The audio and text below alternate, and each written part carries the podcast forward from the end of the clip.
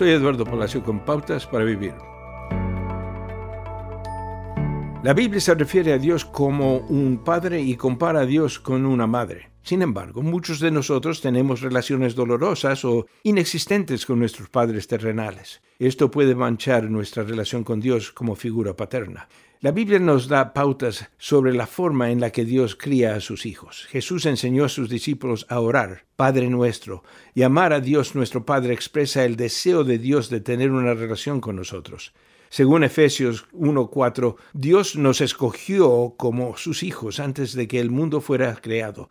Ser elegidos por un Padre Santo puede ser especialmente sanador para aquellos de nosotros con infancias dolorosas. Jesús enseñó que podemos pedir y esperar que Dios satisfaga nuestras necesidades diarias, como pan para comer. Podemos depender de Dios como un niño pequeño depende de una madre confiable y consoladora.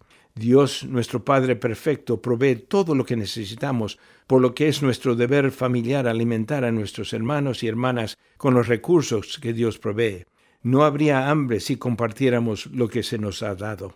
La obra de Dios, teniéndolo como Padre espiritual en nuestras vidas, no está limitada por los fracasos de ningún Padre terrenal. Así como un buen Padre siempre estaría ahí para un hijo, así también la presencia de Dios está con nosotros siempre.